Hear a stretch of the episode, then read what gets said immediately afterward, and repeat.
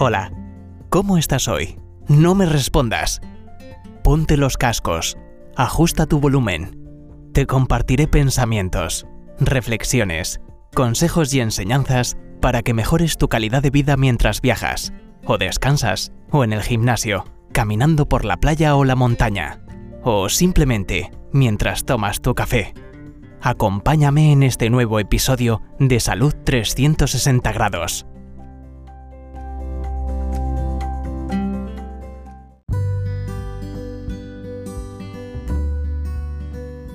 Para poder entender lo que es la salud 360 grados que iremos avanzando en los, siguientes podcasts,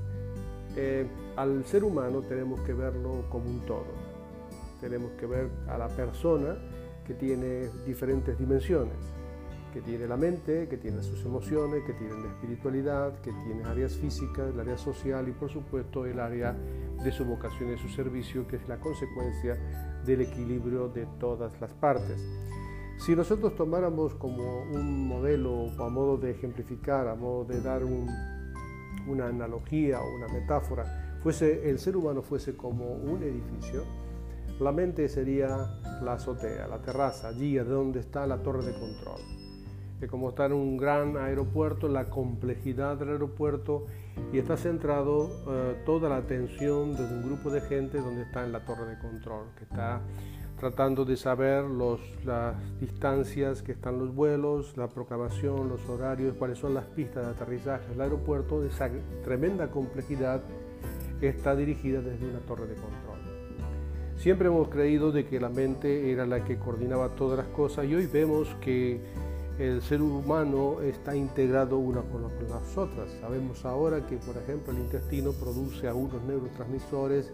y que le aportan neurotransmisores para que el cerebro pueda funcionar adecuadamente. Si los neurotransmisores que le está produciendo, que está generando el intestino, no se los aporta adecuadamente, el cerebro funciona menos o funciona más bajo porque no tiene los niveles de serotonina o no tiene los niveles de dopamina, eh, que son neurotransmisores ideales para que las conexiones neuronales puedan funcionar. Las neuronas son células nerviosas que están, son millones de células con millones también de conexiones y multiplicaciones a través de los axones, donde circula todo lo que es una red eléctrica altamente compleja. Eh, cuando eh, estudié yo en los primeros años medicina, se hablaba de que las células nerviosas no se podían multiplicar,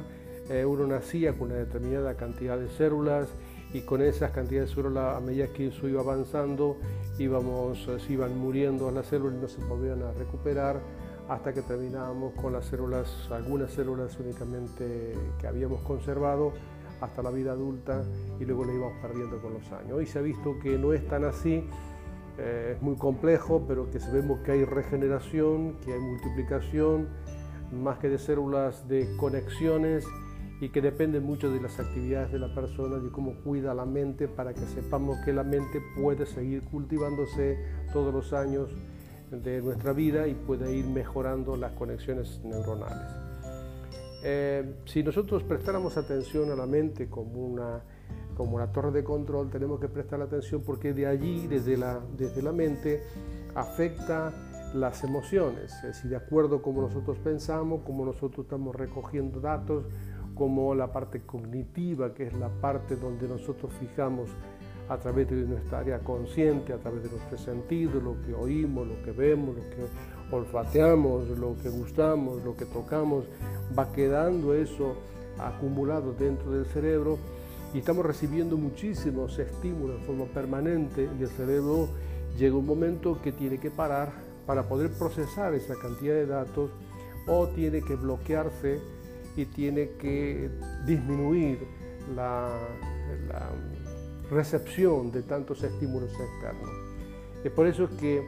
eh, actualmente la multitarea que nos da las redes de comunicación, lo que son los teléfonos móviles, que estamos conectados permanentemente como si fuese un cerebro adicional,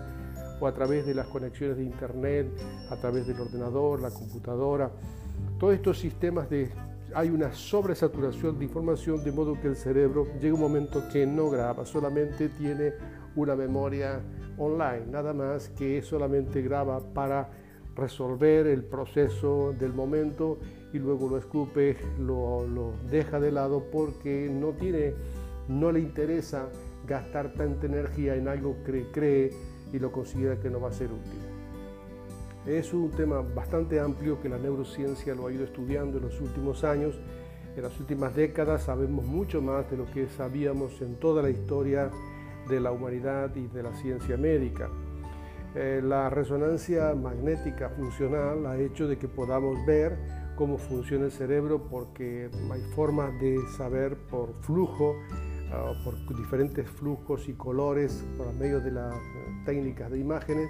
cómo funciona el cerebro en diferentes estados de ánimo, eh, cuando la persona está durmiendo, qué está pasando con el cerebro, cuando la persona está en actividad, cuando la persona está sintiendo una tarea de responsabilidad o está viviendo una situación de estrés, vamos viendo cómo está funcionando. De esa manera podemos ir eh, sabiendo cómo el cerebro funciona, cosa que no lo sabíamos antes. Eh, desde mi punto de vista, lo que es la mente es mucho más que el cerebro. Eh, ¿Por qué pienso así? Porque la inteligencia artificial lo que trata de hacer es reproducir lo que hay en, lo que hay en el cerebro. Pero hay dos componentes que es muy difícil de reproducir y que toda la neurociencia que está estudiando es saber eh, la, nivel, la, conciencia. Eh, la conciencia, es decir, la persona pueda discernir la toma de decisiones cuando tiene que tomar una decisión conscientemente, por qué hago esto y por qué no hago lo otro. Eh, el aplicar criterios de lo bueno y lo malo, aplicar criterios de decisiones de cuándo hablar y cuándo callar, eh, cuándo tomar una decisión que creo que, va a ser productiva, que va a ser buena, eh, que no es solamente reactiva, sino que es una decisión basada en una toma de decisión basada en la conciencia de lo que yo considero que es bueno.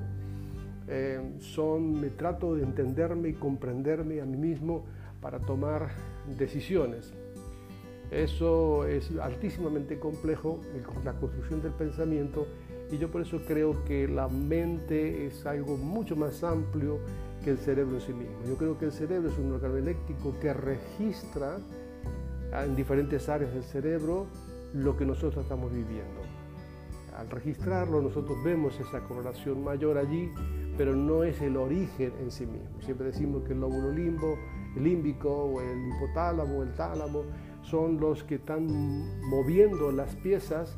eh, pero en realidad ah, probablemente no sea el origen, son los que están registrando todo lo que está pasando. Por eso es que las decisiones de las personas están altamente complejas, por eso es que cuando yo estoy hablando siempre estaré hablando de áreas espirituales, áreas mentales, áreas físicas, áreas afectivas, el área de campos relacionales, el área de la vocación y el trabajo, porque no puedo ver al ser humano solamente con un aspecto puramente químico, biológico, porque creo que las consecuencias de lo que el ser humano vive muchas veces no está en relación eh, solamente con componentes químicos. Eh, por eso es que están surgiendo algunas especialidades, por ejemplo la psico-inmuno-neuro-endocrinología. Es un término bastante amplio. Lo que está diciendo es cómo es posible que mi parte afectiva pueda alterar mi estado de inmunidad y yo sea más vulnerable a las infecciones. Una persona, por ejemplo, en situaciones de exámenes es más, vulnerable a tener un herpes labial. Una persona en situación de estrés, em, su capacidad celular para defenderse de las infecciones y los órganos patógenos, los, gérmenes que están viviendo con nosotros mismos, ah, puedan em, no ser controlados por nuestro mismo sistema de defensa. O la actividad neuronal, eh, la actividad de que la serotonina, los niveles de endorfina, todos estos sistemas están regulados por la actividad afectiva, por la actividad eh, de la parte neuronal y también por la parte endocrina. Las glándulas comienzan a segregar sustancias como son catecolamina, la adrenalina, la noradrenalina o las, las glándulas suprarrenales dan el cortisol, eh, sustancias que modifican eh, la actividad del cuerpo porque está preparado para una determinada función. En situaciones de estrés el organismo no funciona igual que en situaciones de descanso y de paz. Por eso es que es importante que podamos saber que la mente forma parte de, de un eje importante, pero que por allí se accede como si fuese la torre de control, pero que va modificando todas las piezas de todo el organismo. Actúa por la mente, actúa en las emociones, afecta también la espiritualidad del ser humano, porque depende cómo veas las cosas, cómo entiendas las cosas, es la toma de decisiones. Por ejemplo, hay un, hay un pasaje escritural que dice, mi pueblo fue llevado cautivo porque le faltó conocimiento, sino que carecía de información, no, no sabía procesar toda esa información que ellos tenían y fueron llevados en cautividad por un hecho histórico que fueron llevados cautivos a Babilonia, eso es lo que está diciendo de que ellos no tomaron las decisiones adecuadas porque les faltó conocimiento. En la parte física muchas veces se afecta porque no se aplica adecuadamente lo que nosotros entendemos y conocemos. Y la parte relacional también se afecta porque cuando estamos siendo bombardeados permanentemente por un estímulo a nuestra mente, modifica nuestra conducta, modifica nuestra forma de tomar decisiones y las tomas de nuestras decisiones en cuanto al campo de relaciones sociales también afectará nuestra vida física, afectará nuestra fuerza laboral, afectará nuestra vida económica y por supuesto alterará también nuestro campo familiar y todo es, como ustedes verán, es todo un mismo paquete la persona. Por lo tanto, vamos a ir desarrollando en los próximos podcasts